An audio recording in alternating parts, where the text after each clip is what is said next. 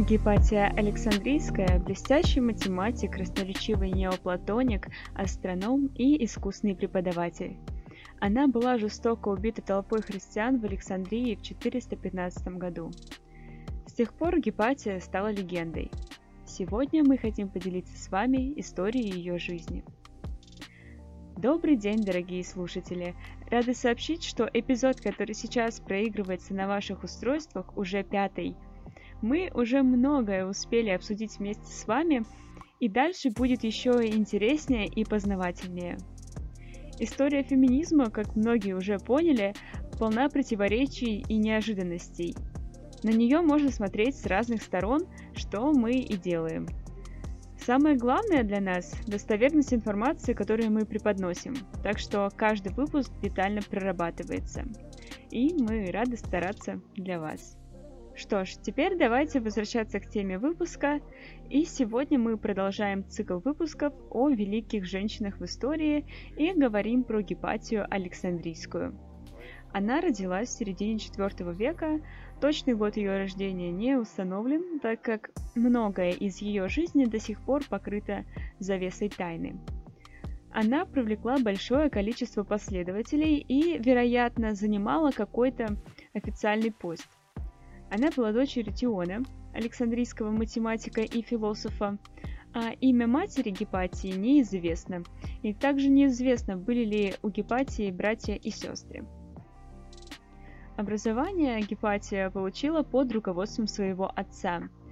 Когда она повзрослела, она быстро смогла доказать, что ее способности к математике более высокие, чем у ее отца. Так она постепенно зарекомендовала себя как интеллектуального гиганта Александрии и вскоре заняла место отца в платонической школе. Эта школа была подобием современного университета. Ее интеллект производил на многих большое впечатление. Как следствие, вокруг нее собрался кружок ее собственных учеников. Ученики были абсолютно разные, особенно отличались их вероисповедания. Студенты иудейского, христианского и языческого вероисповеданий приезжали со всех концов империи, чтобы учиться у нее. Основными сферами деятельности Гепатии были философия и математика – она даже писала математические пособия. Но все же более известна Гепатия была и остается сейчас своим философским учением. В основе ее философских взглядов лежало наследие Платона, Аристотеля, Платина и Пифагора. Объединение этих влияний сформировало школу неоплатонизма. Гепатия была приверженкой мнения, что математика имела духовный аспект, разделенный между ее ветвями – а именно арифметикой, геометрией, астрономией и музыкой. Эти предметы изучались не только из-за пользы, но и потому, что они подтверждали веру в то, что числа являются священным языком Вселенной. Доступные первые источники говорят нам, что Гепатия имела право голоса в политике, а также правитель города обращался к ней за советами. Но даже столь высокое положение в обществе не спасло Гепатию от трагической смерти – и вот как это произошло. Напомним, что Гепатия умерла в 415 году. Тогда в Александрии происходило большое количество народных волнений и беспорядков. Вызваны они были конфликтом архиепископа Кирилла и префекта Ареста. Христианство тогда недавно стало государственной религией. Архиепископ Кирилл набирал политическую власть, он приказывал христианским монахам-ополченцам разрушать языческие храмы и травить еврейское население. Подобными действиями он постигнул на власть ареста. Это и стало одной из причин их конфликта.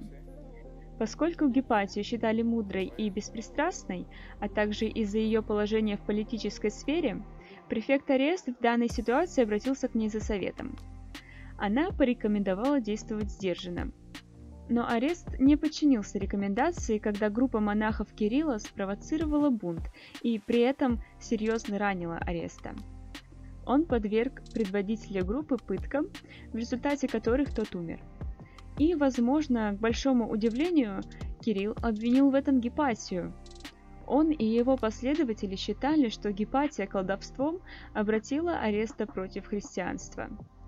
В марте 415 года Гепатия ехала по городу, когда монахи-ополченцы вытащили ее из колесницы и жестоко расправились с ней, расчленив тело.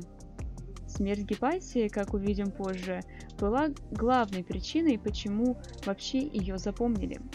С 18 века ее смерть часто считалась концом античной философии и науки, а также началом темных христианских веков – Некоторые считают, что если в науке когда-нибудь были мученики, то это была Гепатия.